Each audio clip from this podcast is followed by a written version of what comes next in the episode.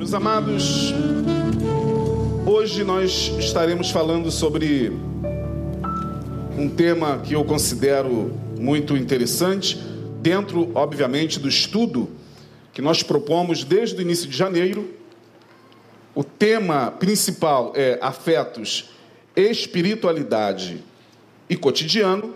Dentro desse tema principal, afetos, espiritualidade e cotidiano, eu estou trabalhando subtemas ligados ao tema principal. No primeiro estudo, nós falamos sobre desintoxicação espiritual. Uh, no segundo estudo, falamos sobre a inveja, o inimigo que morde na sombra. No terceiro estudo, nós falamos sobre autocomiseração, que é o martírio ineficaz da alma. Hoje, no quarto estudo, ligado ao tema afetos, espiritualidade e cotidiano, nós trabalhamos, trabalharemos o tema a quem pertence a tua vida. Já tive oportunidade de pregar algumas vezes sobre esse texto, sobre esse conteúdo, eu quero repeti-lo. Muitas pessoas chegando à nossa igreja, muitos membros novos, eu quero falar mais uma vez sobre esse tema que é muito desafiador e para o qual nós temos que dar a devida atenção. A quem pertence a nossa vida? E quando a gente fala a quem pertence a tua vida, quando a gente faz essa pergunta, a resposta não é para ser aquela resposta clichê. Ah, minha vida pertence a Jesus, pastor. Não é isso que eu quero trabalhar. Eu quero trabalhar um tema mais especificamente voltado para uma temática que não só como pastor, mas como profissional da, da, da área humana, no nosso dia a dia com nossos, nossos, analisando os nossos clientes na nossa clínica, nós temos visto o quanto pessoas, sem se aperceber, permitem que suas vidas sejam dominadas, controladas por outras pessoas. E a tragédia disso, muitas vezes, é irreparável. Irreparável. A porta de entrada, quase sempre, para perder a vida. E quando eu digo perder a vida, eu não me refiro ao fato de morrer, mas às vezes também pode ser que, que, que isso leve à morte física porta principal de entrada quase sempre tem a ver com ah, o nível de carência afetiva no qual nós emergimos muitas vezes. E nesta carência afetiva e carência afetiva é algo que todos nós experimentamos em algum momento na vida. Carência afetiva principalmente na área eh, sentimental que é a área que eu considero uma das mais delicadas da vida humana. A área sentimental é uma área que não funciona de acordo com a lógica determinista ou mais precisamente, eu quero dizer que a, a, a vida sentimental, a vida amorosa, esse essa parte da vida humana que é a vida sentimental, ela não é vivida com lógicas deterministas, matemáticas, não é dois mais dois são quatro. Não existe um caminho assim tão, tão lógico e tão claro e tão específico no qual nós possamos trilhar e dizer: trilhando por este caminho, nossa vida sentimental, nossa vida conjugal, nossa vida amorosa, o nosso relacionamento vai dar certo ou vai acontecer isso. Não, eu não creio dessa forma. Primeiro, porque quando a gente fala de relacionamento, seja qual for, no âmbito que for, sejam os relacionamentos familiares, sejam os relacionamentos profissionais que nós contraímos no nosso ambiente de trabalho, seja o nosso relacionamento contraído com a pessoa que futuramente será nossa namorada, nossa noiva, nossa esposa, nosso esposo. Estamos falando de seres humanos.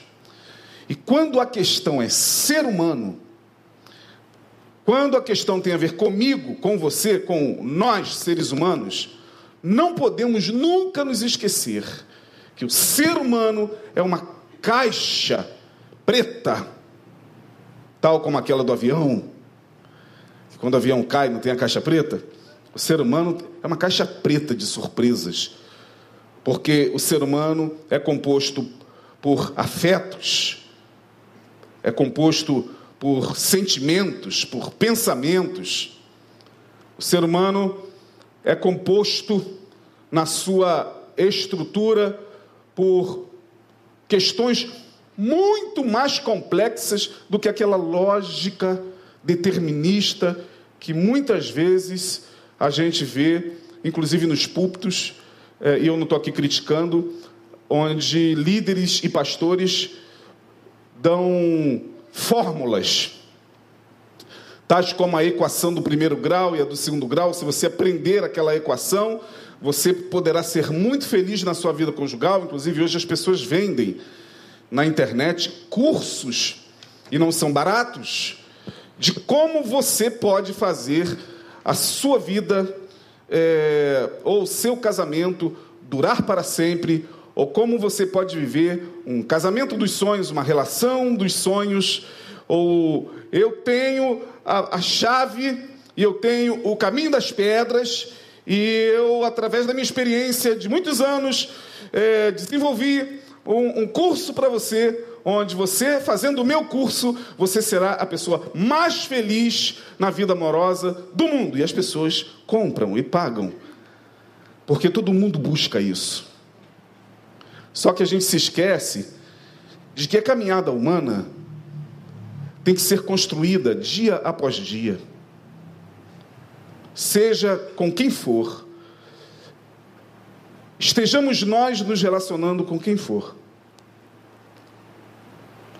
Sejamos nós, ou estando nós em qualquer área da, da vida, seja a área familiar, profissional, seja a área da fraternal com os nossos amigos.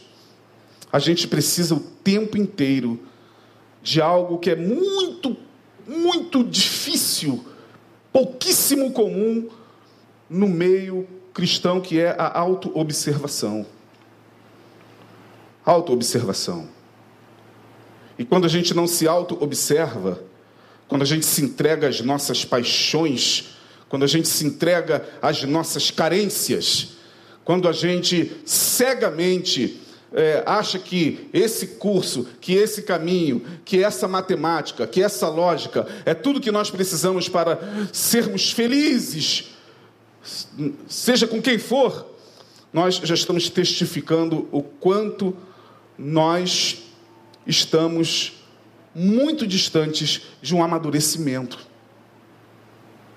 Portanto, quando eu propus esse tema, Quem Pertence à Tua Vida, é justamente para a gente pensar, dentro do que nós vamos ler, o que nós vamos ler é extremamente profundo.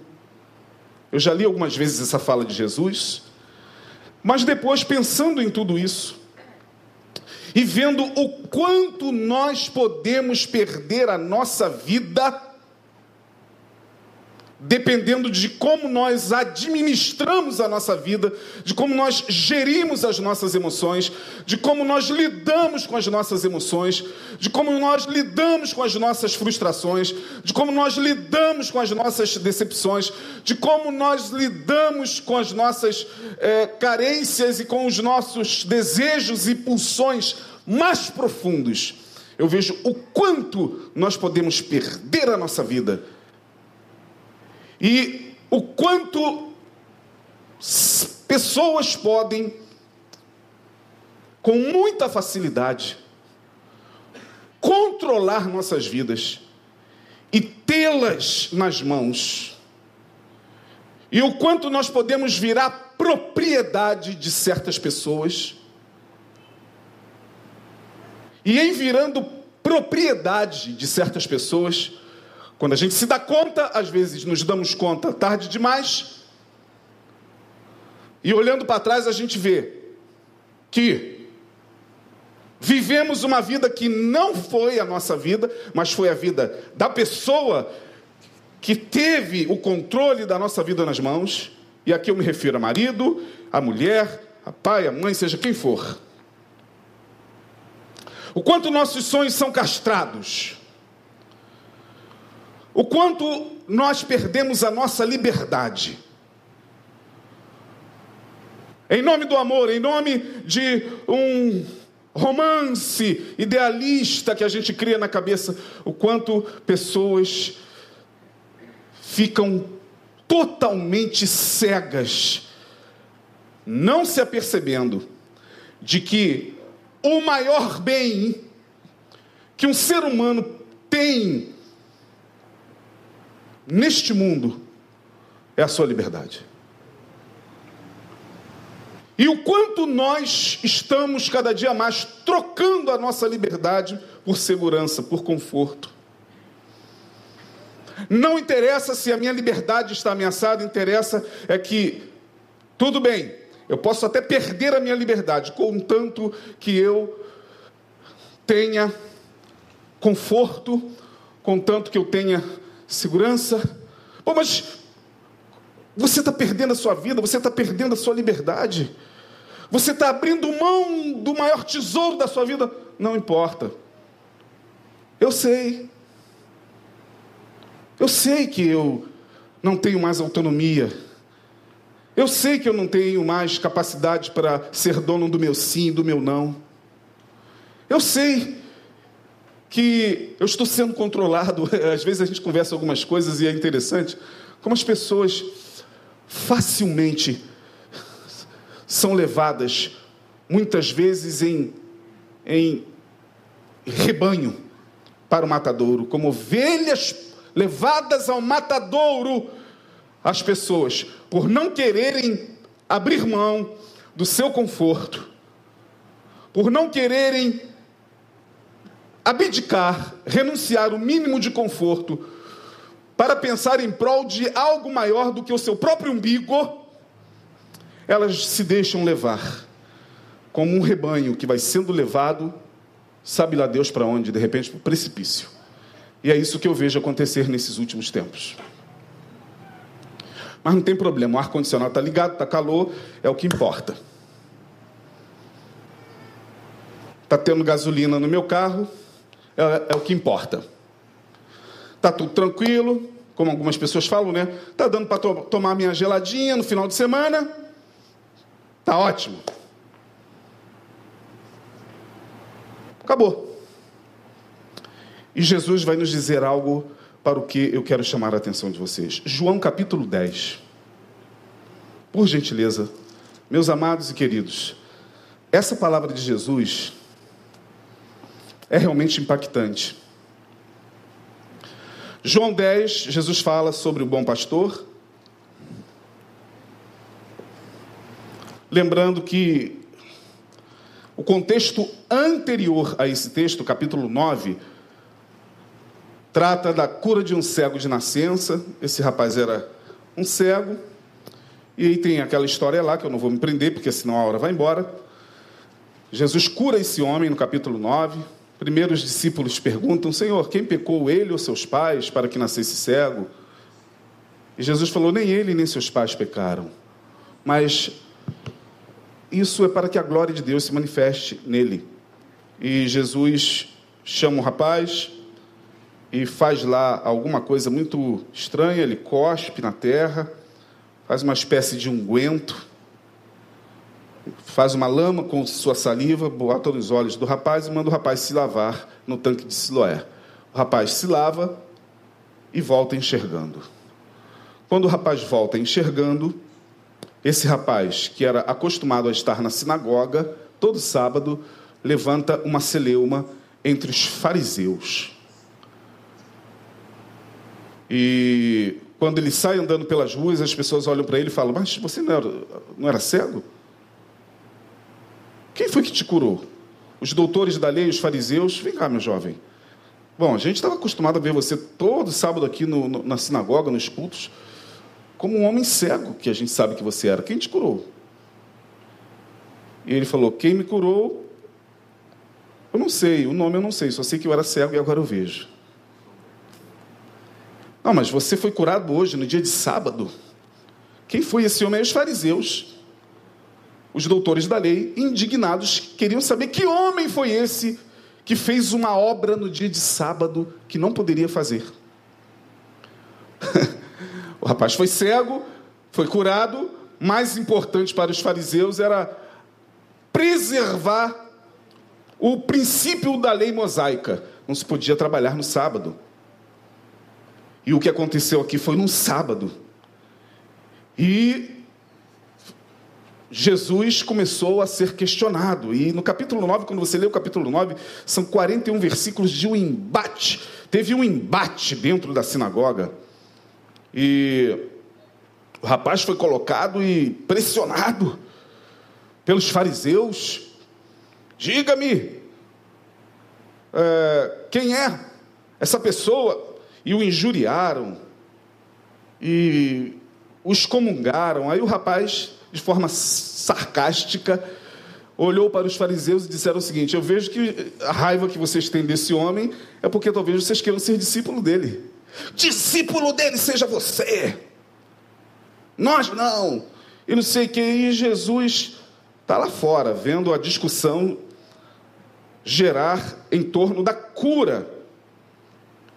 E depois de tanto embate, o rapaz foi expulso da sinagoga. Coitado, era cego, voltou a enxergar e foi expulso da igreja.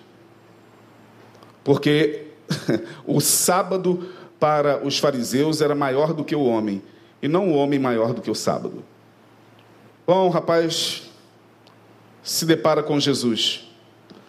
E encontrando-se com Jesus, Jesus diz assim para ele: Você criando filho de Deus? E ele, Senhor, quem é ele para que nele eu creia? E de forma surpreendente, Jesus diz assim: Tu já tens o visto, é aquele que fala contigo. Muito raro Jesus se revelar assim. Ele só fez isso com esse rapaz nos evangelhos e só fez isso com a mulher samaritana. Nos evangelhos todos, só esses dois casos onde Jesus se revela: Sou eu, filho de Deus. Você fala com ele. Bom, capítulo 9 termina com os fariseus indo atrás do cego. E encontra o cego agora sob a guarda de Jesus, ao lado de Jesus. Aí começa a guerra. Diz o verso 40, eu quero só posicionar você no contexto anterior, para que a gente entenda João 10 e a fala de Jesus. Os fariseus. Não, no verso 38, o rapaz adorou o Senhor e no verso 39, Jesus diz: Eu vim a este mundo para juízo a fim de que os que não veem, vejam, e os que veem sejam cegos. Aí os fariseus logo entenderam, está jogando indireta para a gente. Está provocando a gente. Aí no verso 40 eles dizem assim: aqueles dos fariseus que estavam com ele, ou seja, com, com o rapaz, ouvindo isso, disseram-lhe: também nós somos cegos? Aí Jesus, com muita tranquilidade, diz: Se vocês fossem cegos, não teriam pecado. Mas agora, como, como vocês dizem, vemos, vosso pecado permanece. Daqui em diante entra o capítulo 10. Jesus diz: Eu sou o bom pastor. É, o bom pastor, né? não, não aqui no versículo 10. Ele começa, na verdade, na verdade, eu vos digo que aquele que não entra pela porta, babá, babá. O versículo 10, capítulo 10, nós conhecemos muito bem, diz: Eu sou a porta. Não, versículo 10. O ladrão não vem senão para o quê? Hã? Matar, roubar e destruir. E eu vim para que tenham vida e a tenham com abundância. Durante muitos anos, eu sempre interpretei esse texto associando o ladrão ao diabo. Não tem problema. Agora não tem mais como ser diferente. O diabo é um ladrão mesmo. Aqui nesse contexto do texto, Jesus não está se referindo ao diabo. Quando ele diz: O ladrão não vem senão para matar, roubar e destruir, e eu venho para que vocês tenham vida e vida com abundância. Ele está dizendo o seguinte: olha, no versículo 11: Eu sou o bom pastor. Eu sou o bom pastor. Ele não diz eu sou o pastor. Ele está dizendo que ele é o quê? o bom. Portanto, há pastores que não são bons, segundo a lógica do que nós estamos lendo aqui. Eu sou o bom pastor e o bom pastor dá sua vida pelas ovelhas. O mercenário não é pastor, de quem também não são as ovelhas. Quando ele vê o lobo chegar, bom, o lobo aqui a gente pode associar ao diabo. Aqui, o lobo pode ser associado ao diabo. Quando ele vê o lobo vir, ele deixa as ovelhas e foge, e o lobo as arrebata e as dispersa. O mercenário foge porque é mercenário. E não tem cuidado das ovelhas. Ele vai falando sobre esse texto que é maravilhoso. Agora, quero chamar-lhes a atenção para o versículo de número 17, nós vamos do 17 até o 20 dentro dessa fala de Jesus. Lembrando que o ladrão aqui não tem a ver com o diabo. E o ladrão, segundo Jesus, ele vem para quê? Matar, roubar e destruir. Então prestem bem atenção, porque eu quero ser o máximo didático nesta noite para vocês entenderem o que eu quero passar a vocês e o que Deus colocou no meu coração. Jesus, a partir do verso 17, minha gente, o que nós vamos ler agora tem que ser tatuado na nossa alma. Tem que ser compreendido numa dimensão existencial, numa dimensão de vida tremenda. Olha o que ele diz: Por isso o Pai me ama. Porque dou a minha vida para tornar a tomá-la. Ninguém ma tira de mim, ou ninguém tira a minha vida de mim. Mas eu de mim mesmo a dou. Tenho poder para a dar e poder para tornar a tomá-la. Esse mandamento recebi de meu Pai de novo tornou a haver divisão entre os judeus por causa dessas palavras. E muitos diziam: ele tem demônio, está fora de si. Ok. Olha o que Jesus está dizendo. Ele está dizendo o seguinte: o Pai me ama. Repitam comigo: o Pai me ama. Por que, que Jesus falou isso? Por isso o Pai me ama. Por isso o Pai me ama. O quê? O que que Jesus está afirmando nesta passagem? Que para mim é algo espiritualmente profundo e existencialmente vital. Se a gente compreende, compreende isso, certamente a gente vai caminhar com mais firmeza na vida, com mais dignidade. Por onde quer que a gente vá. Estejamos nós com quem estiver. Há pelo menos três afirmações aqui. Primeiro, ele está dizendo que o Pai me ama porque eu sei o que eu estou fazendo com a minha vida.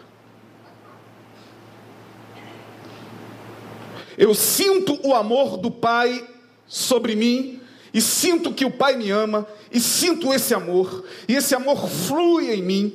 Esse amor está presente na minha vida porque eu sei o que eu estou fazendo com a minha vida. O Pai me ama porque eu dou a minha vida e vim para isso. Minha missão é essa. O meu propósito é esse. Mas Jesus está deixando bem claro: ei, ei, ei, espere. Ninguém vai tirar a minha vida. Então, a partir dessa fala de Jesus, esqueça essa ideia de que Jesus foi um mártir. Não, mártir não. O mártir é aquela figura histórica que por uma boa causa é assassinado. Vamos colocar talvez um dos maiores exemplos pelo, pela proximidade do nome, né? O incrível pastor batista americano Martin. Martin foi um mártir. Tiradentes. E tantos outros que por uma boa causa morre. É matado. É morto. Mas Jesus está dizendo: Eu não vim para ser mártir. Ninguém vai me matar. Ninguém vai tirar minha vida. O Pai me ama porque eu tenho plena consciência de que com a minha vida eu faço o que eu bem entendo. E o Pai me ama porque Ele sabe que eu vou dar a minha vida e, e depois eu vou tornar a tomá-la. Gente, isso é tremendo o que Jesus está dizendo. Ou seja, Ele está dizendo que o amor do Pai era plenamente vivido na dimensão humana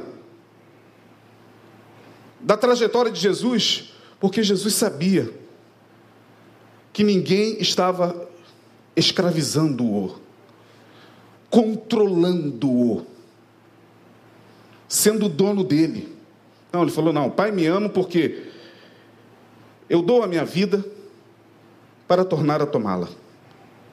No verso 18, segundo Jesus está afirmando que ninguém tem poder sobre a sua vida.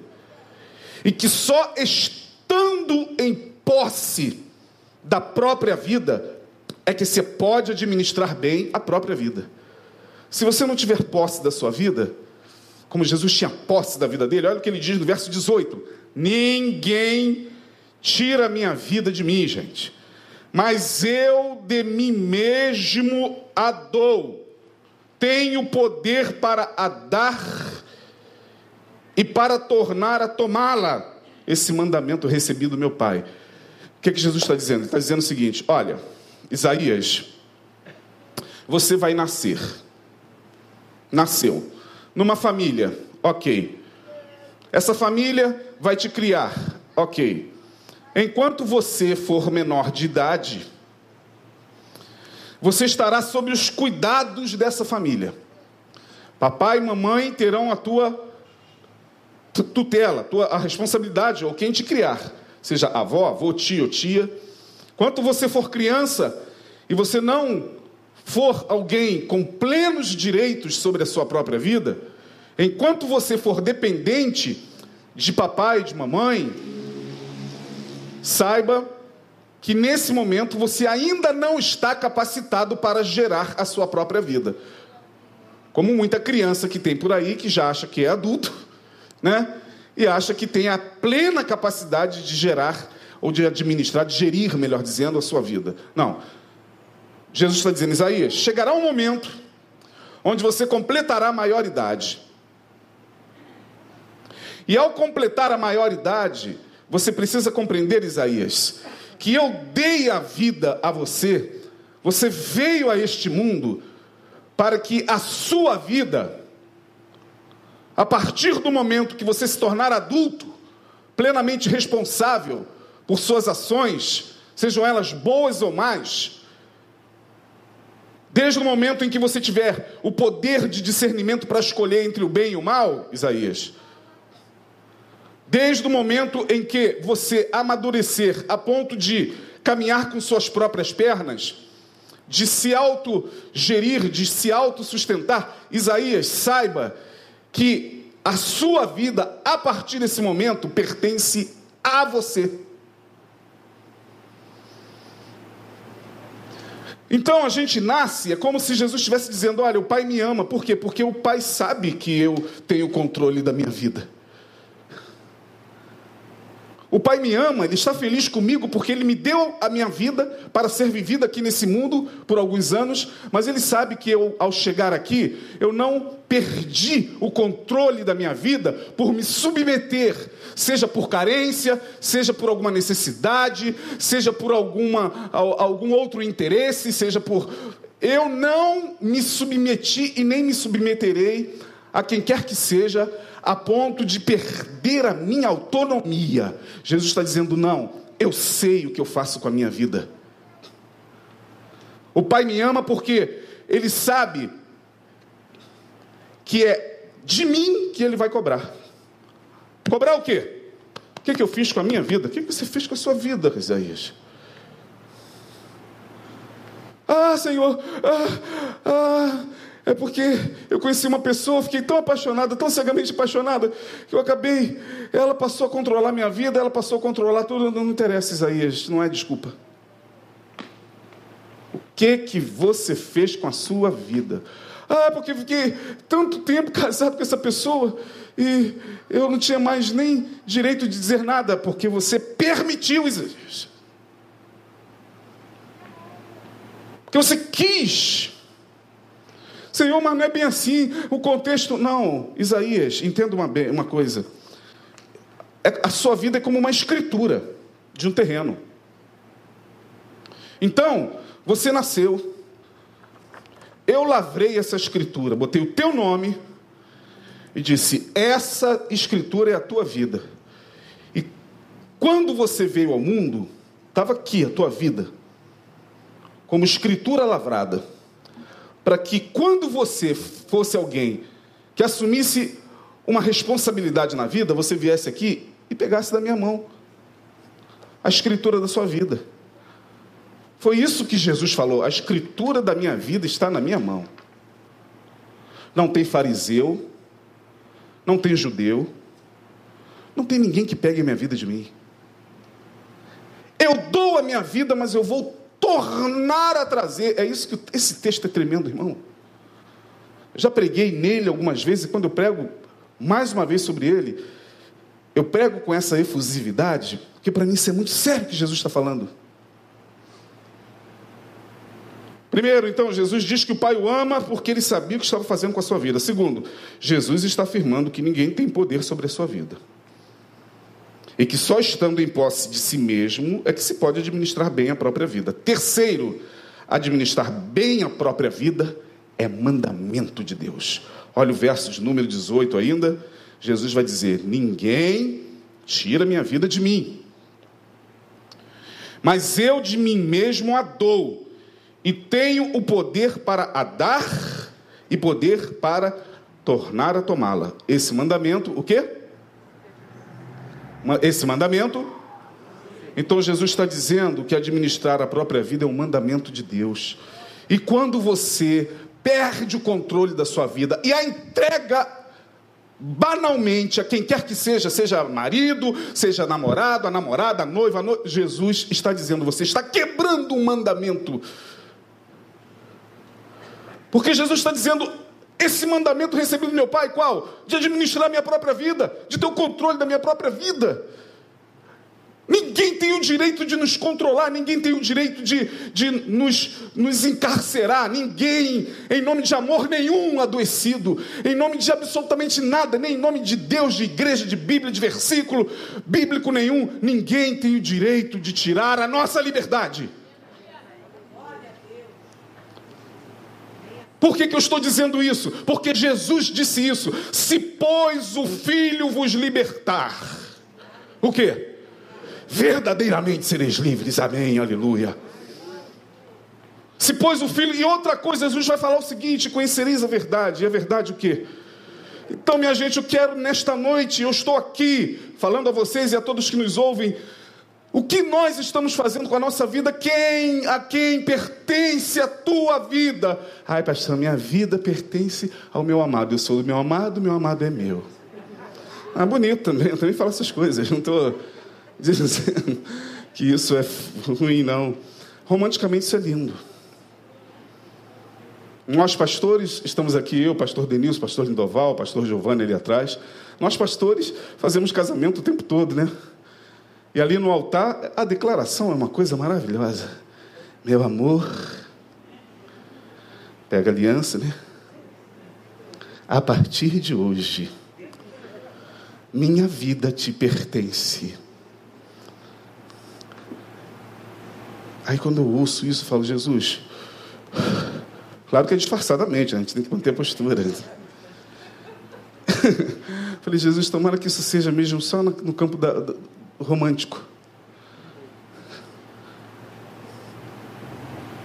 Porque a partir de hoje a nossa vida tem que pertencer a nós mesmos todos os dias. E Jesus está dizendo: Isso é mandamento do meu Pai. Eu vou dar a minha vida, mas vocês verão que no terceiro dia eu tornarei a trazê-la. O problema é que, torno a repetir, em nome das nossas paixões, em nome das nossas loucuras, e nós seres humanos, quando nós nos entregamos aos desvários e às loucuras e às carências que acometem o ser, é fácil. A gente fica assim, ó, como essa geração, grande parte dela de meninos e meninas, estão assim, ó, quem quiser pode vir aqui pegar a escritura da minha vida. E quando a gente fica assim, ó, ó, essa aqui é a escritura da minha vida, vai chegar um momento que alguém chega e pega. E depois acabou. É o que muita gente está vivendo, inclusive nos relacionamentos. Ó. Não. Tua vida pertence a mim. Você vai fazer o que eu mandar. Você vai ter que me obedecer. Afinal de contas, você agora é minha mulher, você agora é meu marido. A minha vida, não, tua vida agora pertence a mim. Tristeza isso. Porque qualquer relação, seja na área sentimental, torna repetir, na área familiar, implica a gente entender que não há nada mais libertador do que você saber que a sua vida te pertence. E que não pertence, inclusive, isso aqui é amargo de ouvir, isso aqui é isso que eu vou falar é ruim de ouvir, isso que eu, vou, que eu vou falar. Muita gente ouve, mas não ouve, porque eu sei que há um bloqueio muito grande em querer aceitar o que eu vou falar. Mas, inclusive, quando a gente se torna adulto, nem papai e nem mamãe pode mais ter o controle da nossa vida. Eu me lembro há muito tempo atrás, eu estava em análise, numa sessão de análise, a minha analista hoje com 80 anos, brilhante, ela virou para mim, em dado momento da nossa conversa, ela virou para mim e falou assim: Zé, eu vou te falar uma coisa.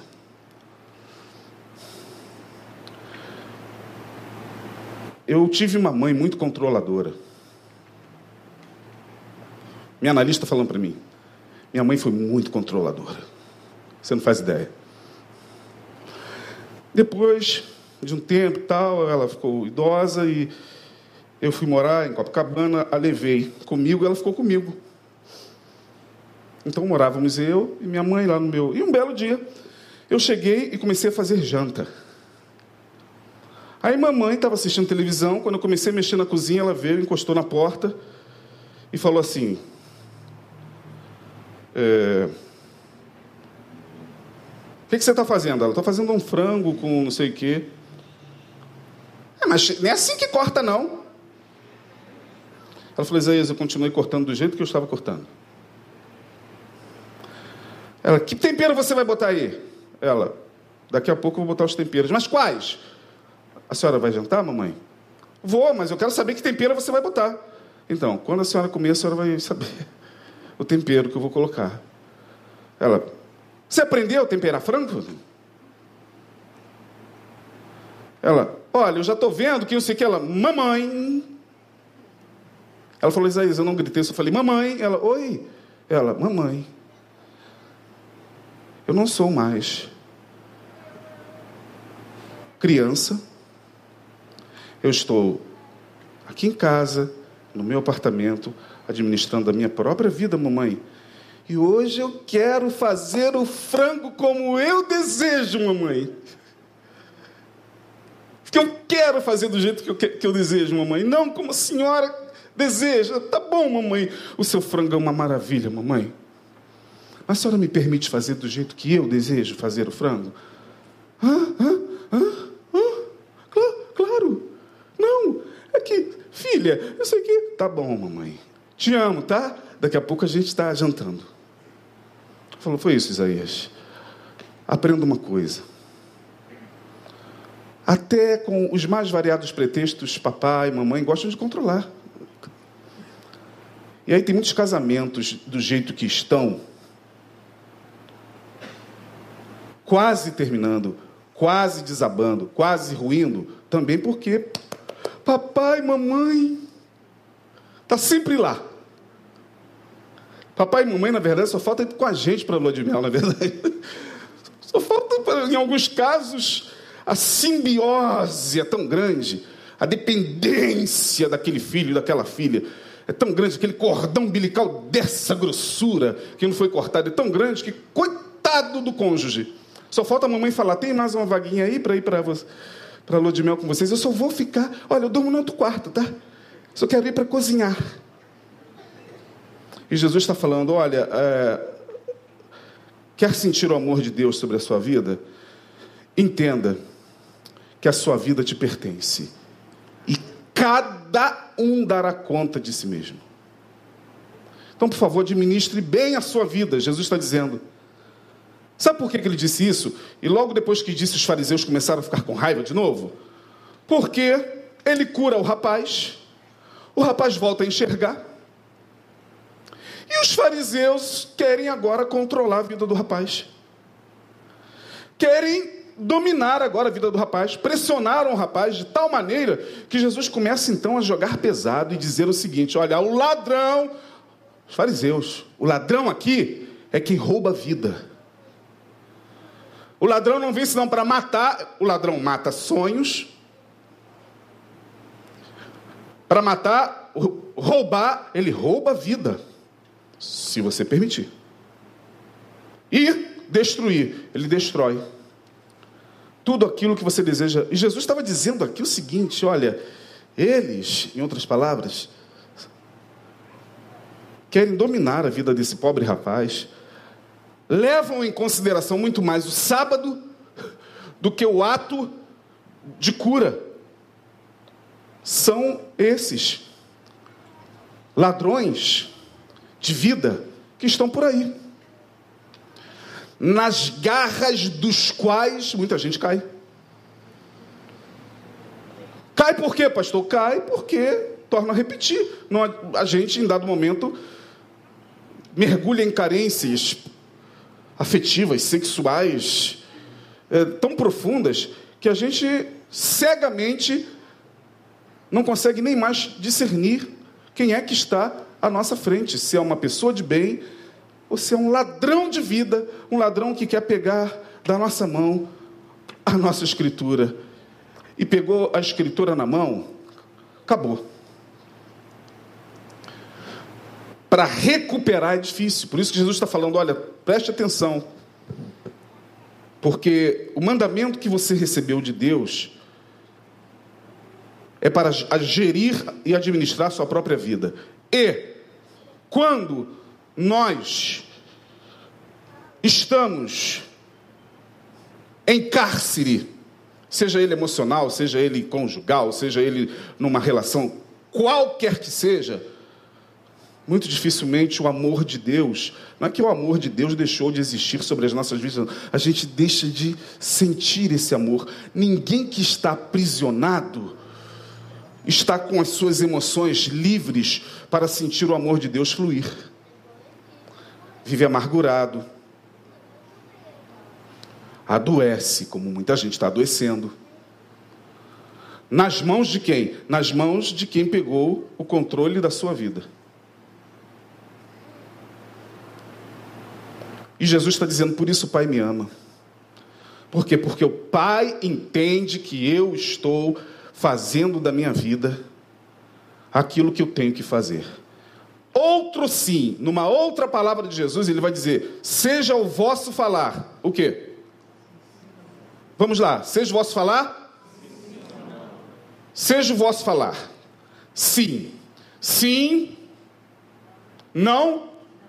Não. O que, que Jesus está querendo dizer também nesse texto? Você tem que ser mais dono do teu sim do teu não. Não é o outro que tem que ser dono do teu sim, do teu não, é você. Seja vosso falar sim, sim, ele está dizendo, seja dono do teu sim, seja dono do teu, do teu não, mas seja o dono do teu sim, do teu não. Porque se também a gente perde essa capacidade, outras pessoas ficam sendo donas do nosso sim e do nosso não. Ladrões que roubam nossa liberdade, roubam o nosso sim o nosso não, roubam o nosso direito de ir e vir, roubam Terminando, eu quero terminar com questionamentos. O primeiro deles é o tema: a quem pertence a nossa vida ou as nossas vidas? A quem pertence a tua vida? Quem de fato está em posse da tua vida? Nenhuma relação conjugal, nenhum, nenhuma relação sentimental implica a perda da liberdade. Muito pelo contrário. Quanto mais a gente ama, mais livre nós somos. Quem foi que leu? Foi o Romão, né? O perfeito amor lança fora o quê? Todo medo. Se é amor, onde há amor não há controle. Onde há amor, há respeito.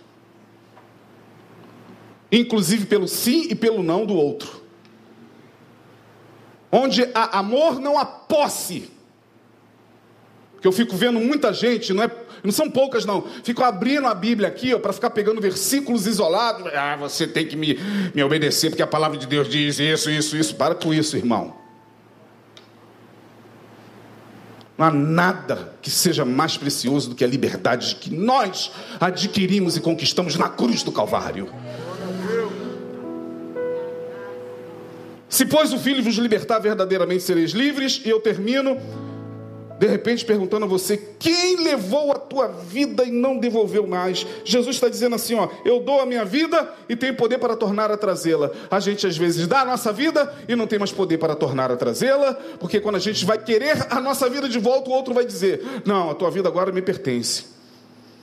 Não, você não tem o direito de terminar comigo. Como assim? Ah, não está dando a melhor. Não, não é assim. Não é bem assim, não. Não! Aí começa a perseguição começa o terror, como a gente vê muito nesses tempos atuais. Esse esse tempo onde esses ladrões pensam que podem controlar a vida do outro. E o outro não tem mais o direito nem mesmo de chegar e falar assim: por favor, me dê a liberdade de sair dessa relação, porque está ruim. Não está dando, a gente está se agredindo, a gente está se matando. Está é, tá ruim. Não, como é que é? Não. Aí daqui a pouco, mais um feminicídio registrado diante dos nossos olhos. Por quê? Porque o ladrão que vem para quê?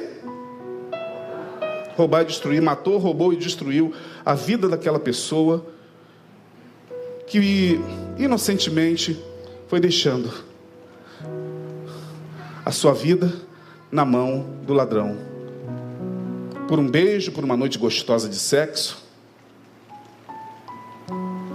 A vida daqui a pouco se vai e a gente não tem mais poder para tornar a trazê-la. Meus irmãos, em nome de Jesus, eu quero terminar dizendo a vocês que nós fomos chamados à liberdade. Paulo vai dizer isso aos Gálatas com uma indignação. Quando ele chega à igreja da Galácia e ele vê os judeus escravizando de novo aqueles que se converteram à fé. Quando ele vê os judeus obrigando aqueles que se converteram à fé a se submeter à lei de Moisés, a se submeter aos ritos que simplesmente já estavam caducados ficando caducados. Quando ele chega na igreja, ele fala assim: Meu Deus, será que eu corri em vão? Vocês estão de novo submetendo-se a essa escravidão. Eu vos preguei Cristo Jesus. E ele fala algo tremendo: ele vai dizer, para a liberdade Cristo vos chamou. E agora vocês estão de novo colocando o pescoço de vocês debaixo de julgos pesados julgos pesados. julgos de religião, de doutrinas humanas. Quantas ovelhas perderam a sua vida? A vida de, de milhões de ovelhas nesse país está na mão, sabe de quem? De líderes evangélicos, de pastores. Elas não têm mais como recuperar a sua vida. Algumas estão fadadas a morrer sem a sua liberdade. Por quê? Onde está a sua vida? Está na mão do apóstolo tal, está na irmã da irmã tal, está na, irmã, ah, na mão da profeta tal. São eles que determinam que eu vou comer, que horas eu vou comer, como eu vou fazer, como eu não vou fazer, é, que momento eu vou fazer, que momento. Eu falei, meu Deus. Como Paulo dá vontade de dizer, meu Deus, vocês conheceram o evangelho de Jesus libertador e vocês estão se submetendo a julgo humano que o Espírito de Deus traga nessa noite uma consciência de que nós, pastores, não temos a autoridade dada por Deus para controlar a vida de ovelha nenhuma. O pastor que é bem resolvido, ele não controla a ovelha. Ele não cerceia a ovelha, ele não monitora a ovelha. Ele sabe, porque ele é muito confiante em si, ele sabe e conhece o seu ensino, conhece o seu rebanho. Ah, pastor, eu vou ali naquela igreja tal. Pode ir, querido. Você é livre para ir e vir, a porta está aberta para quem quiser entrar, quem quiser sair. Porque se o pastor chega e começa a falar, não, porque se você for lá naquela igreja, é, isso vai acontecer como a gente vê por aí, acabou. Isso é escravidão. Das piores que pode existir. A pior escravidão é a religiosa. Por isso que Jesus está dizendo isso aqui, em Mateus 9, 10. Porque os religiosos estavam querendo controlar aquela criaturinha que ele libertou. Não negocie a tua liberdade em Cristo Jesus. Você é livre, amém? Diga eu sou livre. Eu, sou, eu tenho que ser dono. Fale comigo, eu tenho que ser dono do meu sim, do meu não. Para a liberdade, diga. Cristo me chamou. Que Deus nos abençoe. Amém. Vamos ficar de pé. Aleluia.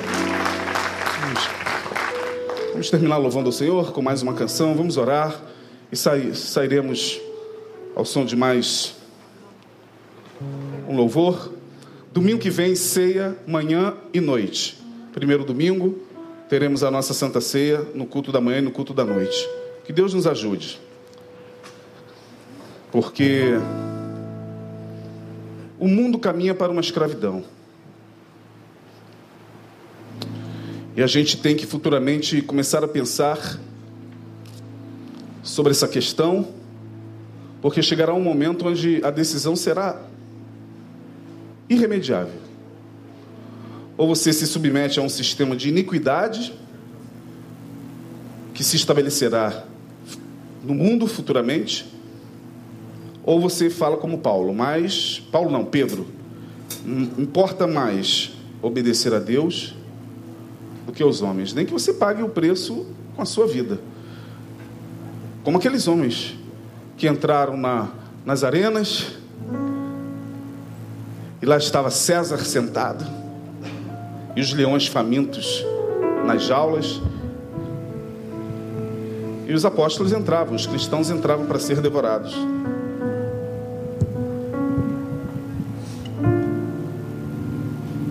E eles olhavam para o imperador.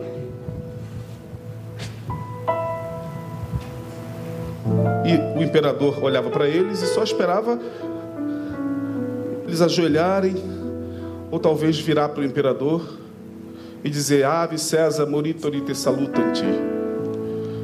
Ave César, os que vão morrer te saúdam. Diz alguns historiadores que eles viravam e falavam: baixinho entre eles: Ave Cristo. Moritoli te salutant, os que vão morrer te saúdam. E permaneceram firmes, não negociaram a sua liberdade. Não negocie a sua liberdade, seja com pretexto que for, em nome de Jesus. Pai, leva-nos em paz, guardados debaixo das tuas mãos. Obrigado pela tua palavra. Se foi compreendida, Ó Deus, tu sabes. Se alcançou corações, tu sabes.